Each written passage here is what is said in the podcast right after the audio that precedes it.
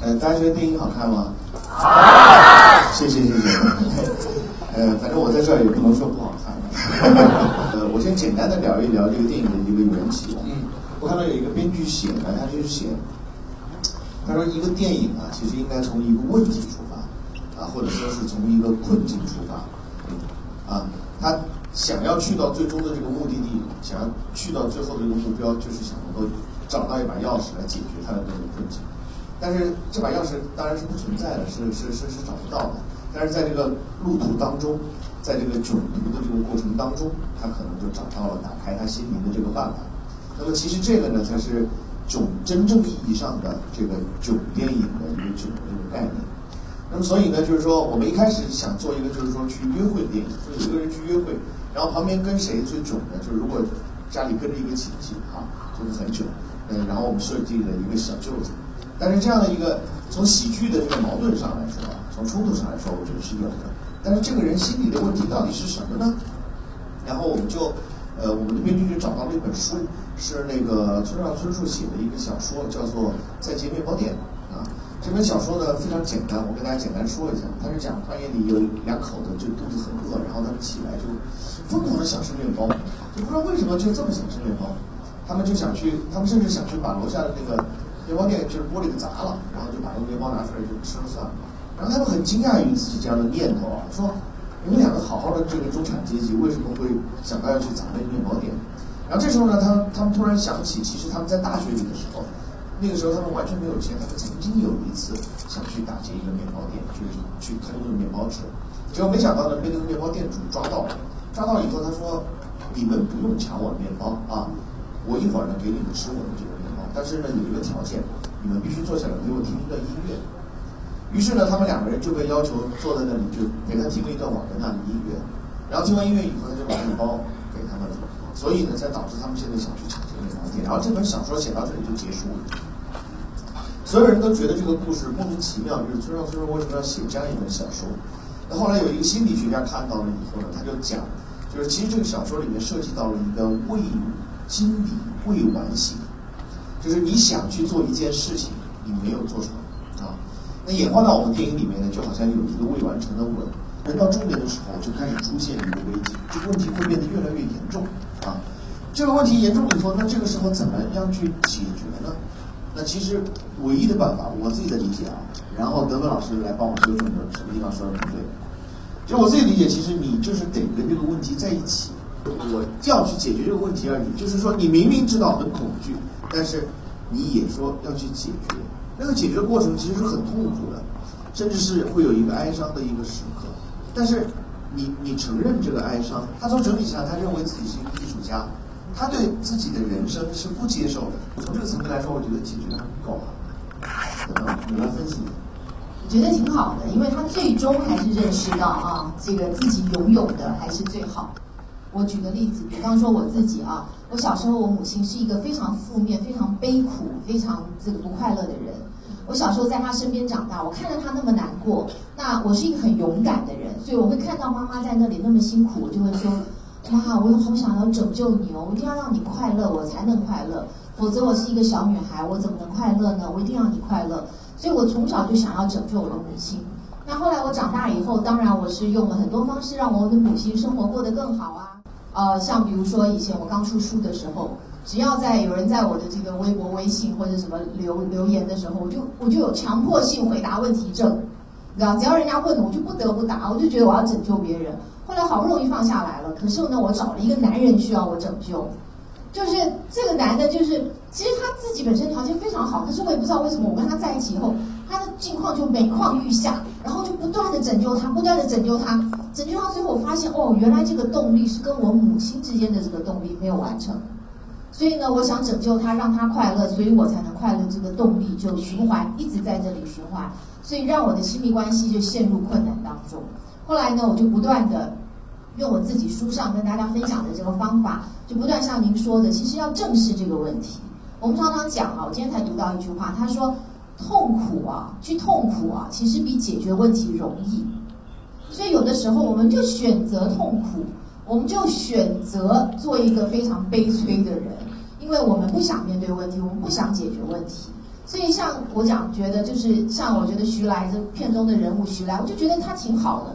他就是想说，哎，我既然有这个梦没有完成，一看到蠢蠢欲动的时候，看到那个谁杨一的邀请，蠢蠢欲动，他就是去把这个梦给实现，看会怎么样。然后呢，我觉得在这个过程当中，你就能够获得疗愈。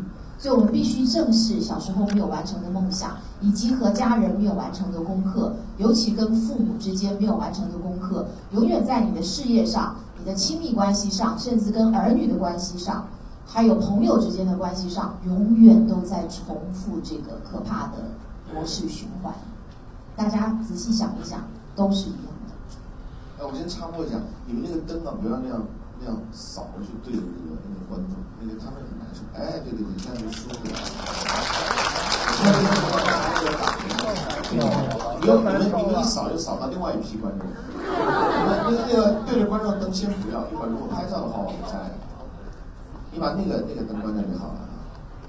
然后这样呢，我觉得观众如果有什么问题哦，可以我我们交流一下吧。我们我们啊从从问题开始吧，就可以问一些问题。嗯，你好，徐老师。别说了。嗯，我以前在那个在社交网络在人网那个认识一个朋友，就那个聊得非常契合，后来突然一天就就就消失了。这种心理应该怎么谢谢？因为我不我不太清楚你和他这个聊天的这个细节。那我想呢，就反正我是这样想，因为我也不是心理医生，我也不懂。那我在想呢，就是从我刚才听到的这个信息来讲，就是说。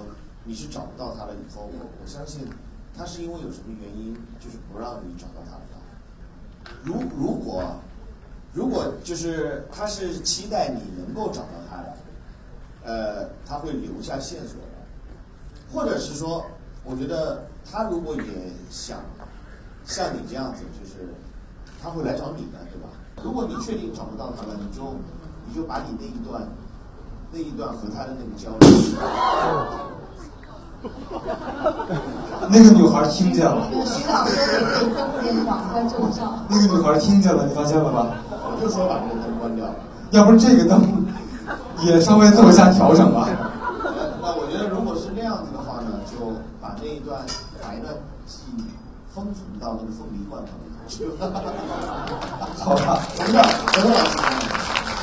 好的，呃，是这样的，亲爱的。是我我的书里面，我尤尤其是在《遇见未知的自己》里面有一句非常大家很喜欢的话，叫“亲爱的，外面没有别人”。那这句话的意思就是说，其实所有发生的人事物，你碰到的人或是发生的事情，都是来提醒你看看自己的内在有哪些没有完成的，或是可以成长的、可以学习的功课。那我是想问你，就是他这个人在做这件事情带给你最深切的感受，是不是一种被遗弃、被忽略的这种感受？被抛弃了的感受，我觉得肯定是哦。是的，那就表示说，其实小时候你跟你父母之间不知道是妈妈，因为这个我想应该是女的吧？你是有对她有很多幻想的吧？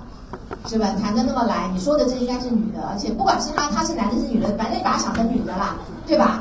那这个人极可能就是你母亲的一个翻版。就是小时候，你母亲一定做了一些事情，比如说她跟你父亲离婚，或者是她很早就离开，就离开人世，或是她曾经有一段时间生病住院一两个月都没有办法照顾你，或是她很小的时候就把你送到姥姥家，或是把你送到全托，你从小一定有被父母抛弃的经验。这个人只是来提醒你，叫你去注意，这个没有关系，我只是跟你说，这是一个感受，就是我我从从我的这个心灵成长研究学来讲。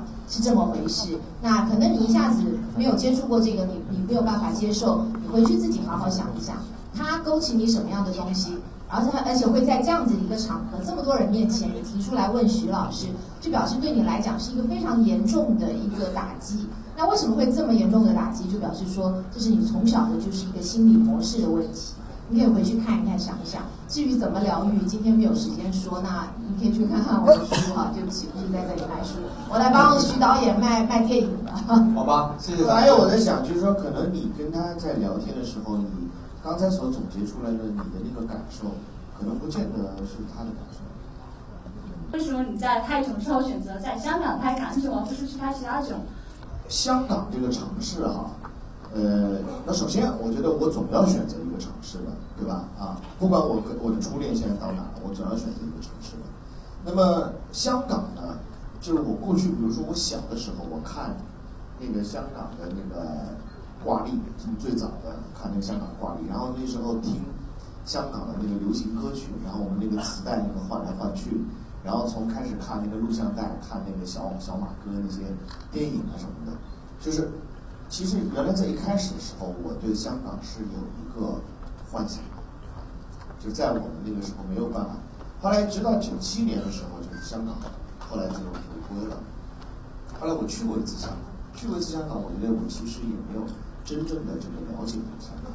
可是其实这次我拍电影的时候，我到香港的时候，我我真的发现，其实我我才真正的了解了那个香港，就是除了那个购物啊什么这些，呃呃那样的一个美食天堂以外的那个香港，我看到更多的那个真实的。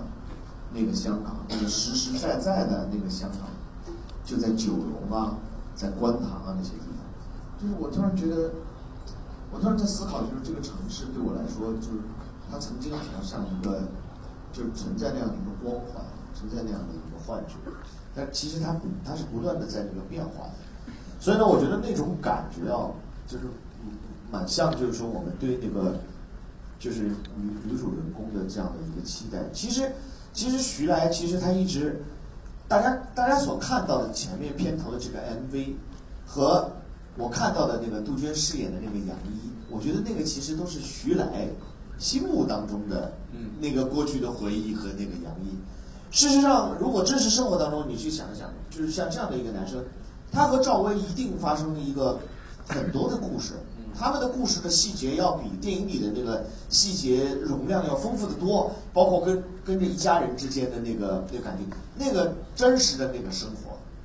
那徐来如果是一个画画特别棒的一个人，他可能就是说，他肯定会坚持也做一下。他就是，其实那个工作还蛮适合他的。哎呦，摄像了，摄像大哥，哪个单位的？来。看您刚才说想尝试一些多类型的片子，而且在这次的囧途中也是不止于笑，就是加入了很多故事性的和情感性的部分。您以后还会做一些不是囧系列的作品吗？您接下来打算做类似的作品吗？可不可以先给我们透露一下？呃，有啊，有有有很多，比如说我之前拍那个《催眠大师》，其实《催眠大师》也是一部关于放下的电影。后来我发现，其实那个是我的一个比较贯穿的主题，就是不管我拍那个囧途也好，拍泰囧也好，拍港囧也好，拍催眠大师也好，或者参与到心花怒放也好，这电影其实是有共同主题的。这些主题就是都是我们在这个成长路上，我们所遇到的那个困境，我们能不能从那个困境里面走出来？呃，我觉得，我觉得这是我们大家共同的题目。我觉得我只要做这个题目，一定会就是会跟观众之间形成交流，我们就能形成代入感。我觉得观众就会看，就会爱看。呃，就是我们的电影票房高，不不是因为我们其他的原因，而是因为我们涉及到这样的一个题材。这个题材是大家都关心的题材。其实每一个人都关心自己的心灵成长的，只是那个要求是一个一个一个潜在的。可是有很多投资老板他们不明白，他们以为观众仅仅是要笑。啊，我们就是要证明给他看啊！如果我们这样做了，我们会有更好的成绩。嗯，请问徐来是几几届的大学生？请问纪录片之母是谁？